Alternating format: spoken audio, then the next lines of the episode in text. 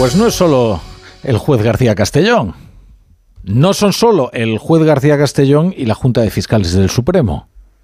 Nada menos que la Sala de lo Penal del Supremo y nada menos que por unanimidad ha decidido asumir la investigación de Carlos Puigdemont por posibles delitos de terrorismo en el caso de Tsunami Democratic. Hablamos de la élite judicial de este país, ¿eh? Claro que aún habrá quien diga que se trata de una trama organizada de prevaricadores que pretende sabotear al gobierno de progreso. Eso es tanto como decir que España está muy alejada de ser una democracia. Cuesta creerlo. Ahora, tanto empeño ha puesto el gobierno, la Sanchosfera y Pedro Sánchez en persona en exculpar a Carlos Puigdemont antes de que fuera siquiera juzgado que sí, este es un revés a dos manos. Thank you.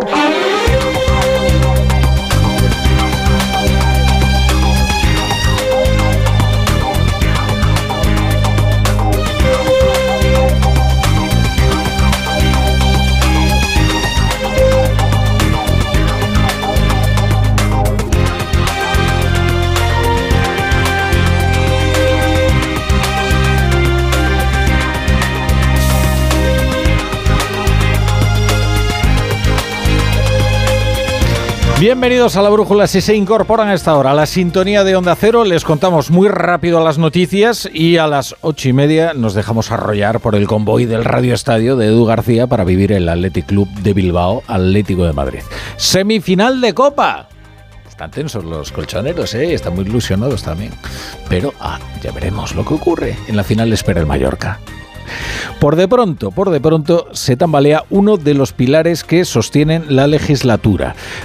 Del humillante y oneroso pliego de condiciones de los socios de Sánchez, el de la amnistía de los delitos del procés es el fundamental. Es del que depende toda la legislatura. Claro, que ahora que todo se tambalea, casi cuesta prestarle atención a esto de la amnistía, ¿no? Aunque es lo fundamental. Miren, porque ¿con qué autoridad moral le pide Pedro Sánchez responsabilidades políticas a nadie? ¿Cómo puede decir que quien, hace, quien la hace la paga o hacer proclamas contra la corrupción cuando está tratando de procurar impunidad a unos malversadores? Que aún cometieron delitos más graves, pero que también cometieron delitos de corrupción. Y que él está tratando de que no tengan eh, reproche penal. Es más, extinguirlos de su historial. Va a ser difícil ¿eh? cubrir con ese manto de impunidad a Carlos Puigdemont mientras esté siendo investigado por delitos de terrorismo, porque sobre esto sí que son rotundos los de la Unión Europea. ¿Qué dice la Sala de lo Penal del Supremo? El tribunal no alberga duda alguna de que los hechos que se imputan a Tsunami Democratic se incardinan en el delito de terrorismo y recoge al menos una decena de sentencias de terrorismo callejero que consolida su doctrina sobre este delito. Y como considera que Tsunami respondía a las órdenes de Carlos Puigdemont, pues este está siendo investigado por delitos de terrorismo. Por cierto, también utiliza algunas decisiones de la Fiscalía General del Estado cuando estaba en manos de Dolores Delgado. Cuando Sánchez, en fin, sea historia de este país, como presidente, quiero decir, eh, la Fiscalía General del Estado habrá quedado con la reputación y el crédito completamente arruinado. Y también en este episodio ¿eh? de Tsunami Democratic, en el que la teniente fiscal, la número 2 de Álvaro García Ortiz, se atrevió a contradecir en una decisión inédita a la mayoría de la Junta de Fiscales del Supremo. Y ya vemos que su decisión ha sido jurídicamente inoperante, porque ha sido corregida por la Sala Penal de por unanimidad ¿eh? del Tribunal Supremo. En fin, esta decisión llega justo, justo cuando se ultimaba un acuerdo para desencallar la amnistía entre el gobierno y los independentistas que han reaccionado con uno de sus habituales raptos de victimismo. Estamos ante una decisión que no es jurídica, es una decisión política. No se imparte justicia, lo que se hace es seguir impartiendo la represión, la represión política contra el independentismo catalán. Ya van el ridículo Europa. Ya hicieron el ridículo en Europa con una acusación primero de rebelión luego de sedición y ahora doblan la apuesta con esta acusación de terrorismo. Confirma que existe una falta de voluntad democrática en la judicatura española. Existe una manca de calidad democrática a la judicatura española. Mire, no descarten, no descarten que en algún momento eh, Begoña Gómez, la mujer del presidente del gobierno, termina compareciendo ante la Comisión de Investigación del Senado. Eso es lo que está estudiando ahora mismo el Partido Popular, que tiene mayoría absoluta en esa Cámara y lo está estudiando ante las informaciones que publica el Confidencial, que dice que el comisionista del Ministerio y Javier Hidalgo se reunieron con la mujer del presidente del gobierno para presentarle unos negocios. Estamos hablando de Víctor de Aldama, cuyo nombre ya le resultará familiar porque es uno de los cabecillas de la presunta trama corrupta del caso Coldo, y del dueño de Europa, que fue rescatada con dinero público. Hablamos del año 2020 y según dice el confidencial, le presentaron a la mujer del presidente una aplicación para comprar medicamentos a domicilio y un plan para convertir pueblos abandonados en complejos inmobiliarios.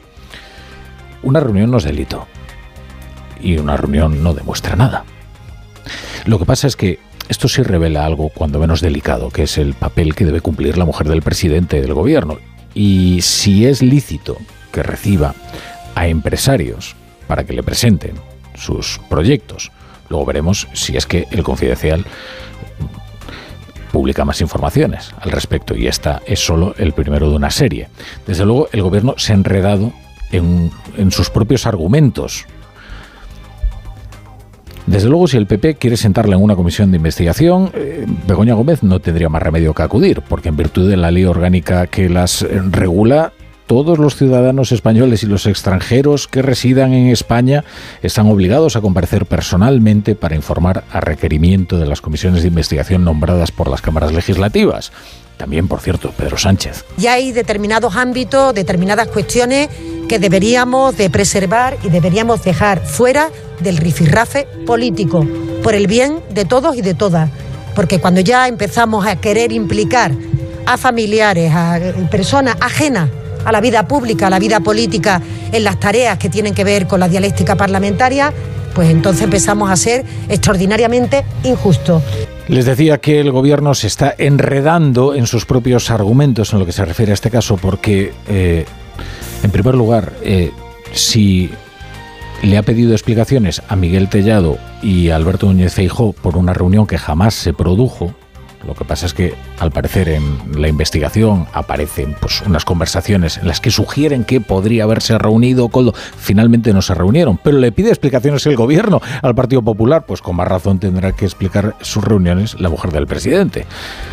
Reuniones que sí se produjeron. Y luego está esto de los familiares. ¿Qué hombre, esto María Jesús Montero, ministra de Hacienda y número dos del PSOE, se quejaba amargamente de que se metan los familiares en todas estas historias. Y esto está bien si no llega a ser porque el presidente del gobierno difama todos los días a un ciudadano particular solo porque es hermano de Ayuso.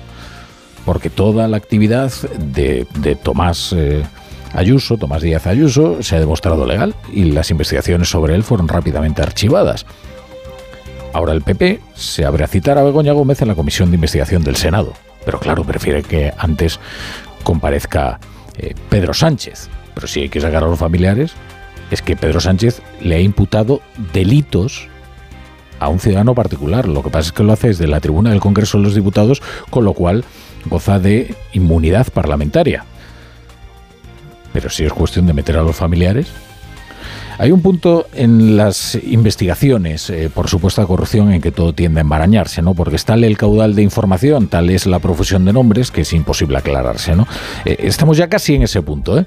En que hay un riesgo elevado de que los titulares tengan un subtexto ininteligible, porque les hablamos de tal cantidad de personajes, y tal cantidad de hechos que lo normal es que ustedes eh, terminen eh, con la cabeza embotada.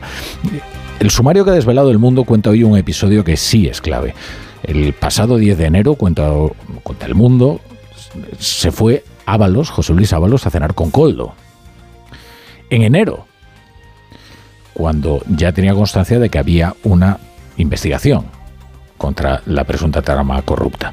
Allí, en la marisquería habitual en la que solían reunirse, identifica la Guardia Civil a Ábalos como intermediario, porque pretendía solucionar el problema de las mascarillas de Armengol. Así que, primero, la Guardia Civil considera que Ábalos sí es un intermediario de la trama, que eso es lo que dicta la lógica, porque Coldo solo es un ejecutor sin iniciativa. A ver si ahora este hombre tan, tan tosco es, es un genio criminal.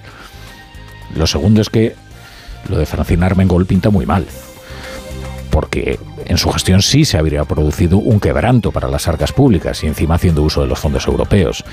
Ella sabía que las mascarillas aportadas por la trama eran inservibles, tanto que aún siguen, aún siguen almacenadas, ¿eh? caducando en sus bolsas. Y Francina Armengol no lo denunció hasta que pasaron tres años.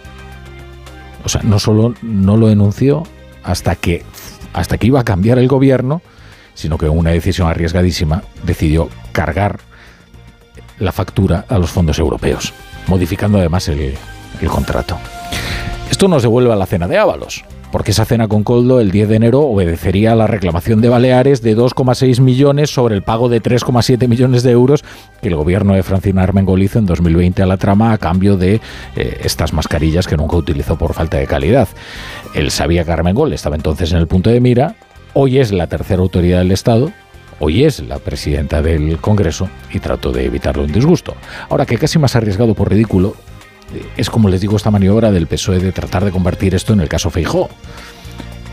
Es que hasta Santos Cerdán pidiéndole explicaciones a Feijó por Coldo porque aparece un, un, tal Alberto en el sumario, hombre, Santos Cerdán, que es quien introdujo en la vida política del PSOE a este concejal de Huarte.